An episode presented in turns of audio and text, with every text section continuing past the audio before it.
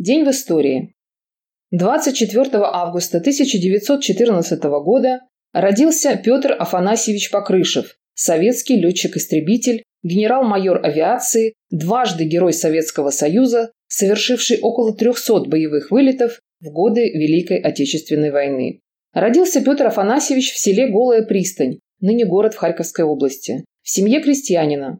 Украинец. Окончил 8 классов средней школы, школу ФЗУ.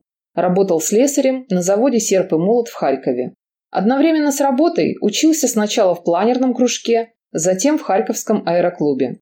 В Красной армии с марта 1934 года по спецнабору. В 1935 году окончил Одесскую военную школу летчиков. Служил в частях ВВС Ленинградского военного округа. В отдельной истребительной эскадрилье, затем в 7-м истребительном авиационном полку. Участвовал в освободительном походе советских войск в Западную Украину в сентябре 1939 года. С декабря 1939 года участник Советско-финской войны. Совершил 105 боевых вылетов, сбил лично два финских самолета, при этом и сам был дважды сбит. Член ВКПБ с 1941 года. На фронтах Великой Отечественной войны старший лейтенант Покрышев с 22 июня 1941 года.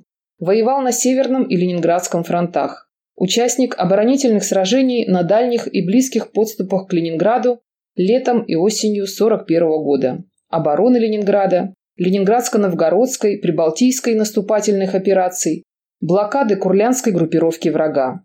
С начала войны командир эскадрильи, затем командир 159-го истребительного авиационного полка. Во время войны летал на истребителях И-16, Як-1, Р-40 Китти-Хаук, Як-7, Ла-5. Первую воздушную победу одержал 29 июня 1941 года, сбив в паре вражеский бомбардировщик. Через несколько дней, 3 июля, он уже лично сбивает вражеский самолет. В начале 1942 года был представлен к званию Героя Советского Союза за 7 личных и 3 групповые победы в воздушных боях, но командующий 13-й воздушной армией заменил награду на Орден Отечественной войны. К июлю 1942 года командир эскадрильи 154-го истребительного авиационного полка 8-й воздушной армии Ленинградского фронта капитан Покрышев совершил 211 боевых вылетов, участвовал в 38 воздушных боях, лично сбил 11 и в составе группы 7 самолетов противника.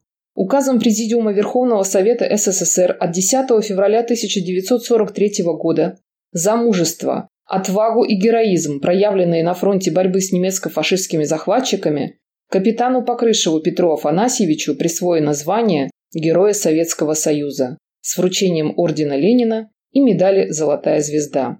К июлю 43 -го года командир 159-го истребительного авиационного полка 275-й истребительной авиационной дивизии 13-й воздушной армии Ленинградского фронта майор Покрышев совершил 282 боевых вылета, провел 50 воздушных боев, лично сбил 22 и в группе 7 самолетов врага.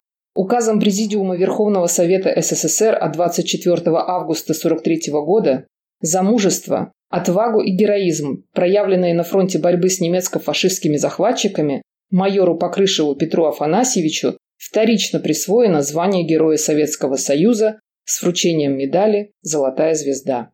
За годы войны врагам не удалось ни разу сбить выдающегося советского асса, гордость Ленинградского фронта. Только в 1941 году он один раз получил легкое ранение в бою. Но в конце августа 1943 года тренировочном полете попал в авиационную катастрофу и получил тяжелые травмы. По выходу из госпиталя медкомиссия навсегда отстранила его от летной работы. Однако Покрышев не сломался, вернулся на должность командира полка и успешно руководил его боевыми действиями в 44 и 45 годах. Отлично наладил боевую подготовку летчиков полка. К ноябрю 1944 года полк под его командованием уничтожил 207 немецких самолетов, а к победе их число еще значительно возросло. Полк получил почетное наименование «Таллинский» и был награжден Орденом Красного Знамени.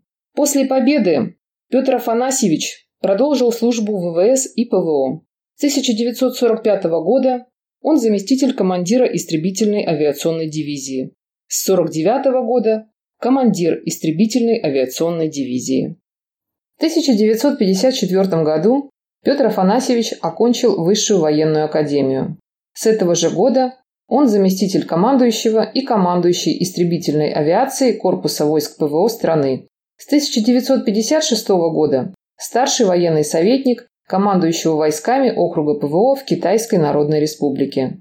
С 1959 года начальник штаба истребительной авиации особой Ленинградской армии ПВО.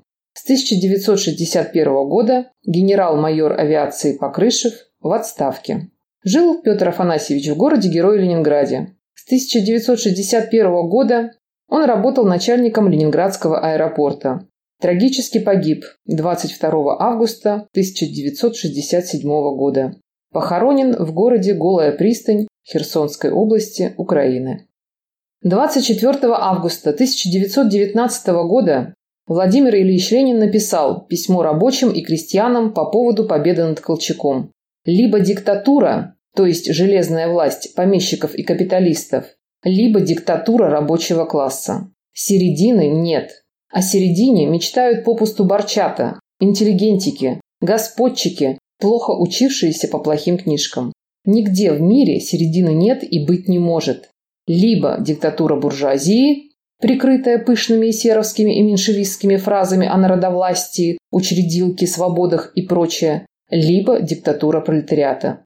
Кто не научился этому из истории всего XIX века, тот безнадежный идиот. Конец цитаты. 24 августа 1929 года погиб Ян Фабрициус, военачальник, командир латышских красных стрелков, герой гражданской войны. Первым в стране он был награжден четырьмя орденами Красного Знамени. Фабрициус погиб в авиакатастрофе, спасая жизнь женщины с ребенком, когда после падения самолета в воду отдал им свой спасательный жилет. 24 августа 1936 года завершился процесс антисоветского объединенного Троцкистско-Зиновьевского центра над группой бывших руководителей партии, в прошлом активных участников оппозиции. Дело слушалось в военной коллегии Верховного суда СССР с 19 по 24 августа. Основными обвиняемыми были Зиновьев и Каменев. Предъявленные обвинения признали все подсудимые, за исключением Смирнова и Гольцмана, которые, как и на предварительном следствии, продолжали отрицать какую-либо свою причастность к террористической деятельности, хотя и были готовы подтвердить участие в работе подпольной оппозиционной организации. Тем более, что Смирнов еще в 1933 году был осужден за это к пяти годам лишения свободы. Все 16 подсудимых были признаны виновными. 24 августа 1936 года их приговорили к высшей мере наказания – расстрелу. 25 августа приговор привели в исполнение. В ходе процесса газета «Правда» ежедневно печатала его стенограмму. 20 августа литературная газета выходит с редакционной статьей «Раздавить гадину». 21 августа в газете «Правда» выходит коллективное письмо «Стереть с лица земли», подписанное 16 известными писателями.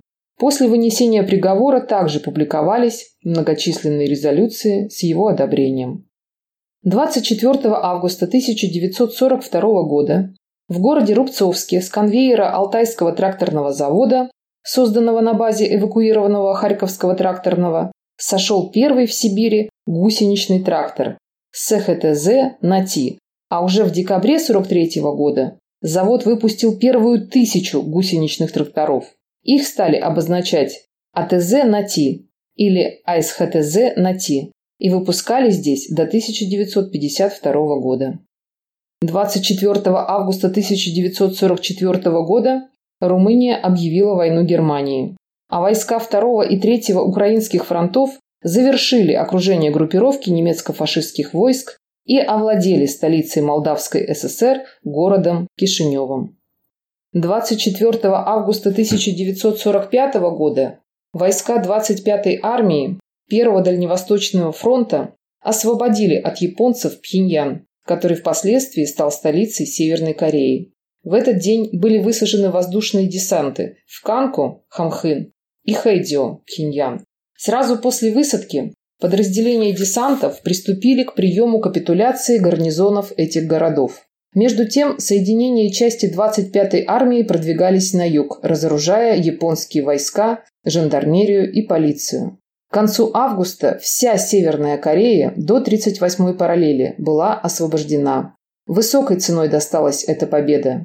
За время боев армия потеряла свыше 4700 человек, из которых около полутора тысяч убитыми. Потери понесли также части и соединения морской пехоты, летный состав и экипажи кораблей Тихоокеанского флота. 24 августа 1954 года в США был принят закон Браунелла Батлера, также известный как закон о контроле над коммунистической деятельностью. Он лишал Компартию США всех прав и привилегий, которыми пользовались другие партии и организации, поставив ее тем самым вне закона. 24 августа 1991 года Михаил Сергеевич Горбачев объявил о сложении из себя полномочий генерального секретаря ЦК КПСС и призвал ЦК к самороспуску. Так называемая демократическая власть России во главе с президентом Ельциным запретила издание газеты «Правда». Верховным Советом Украинской ССР был принят акт провозглашения независимости Украины. Украинская ССР прекратила свое существование в связи с образованием независимого государства Украина. В этот же день покончил жизнь самоубийством Сергей Федорович Охромеев, маршал Советского Союза, герой Советского Союза, сторонник ГКЧП, коммунист, пламенный патриот своей социалистической родины.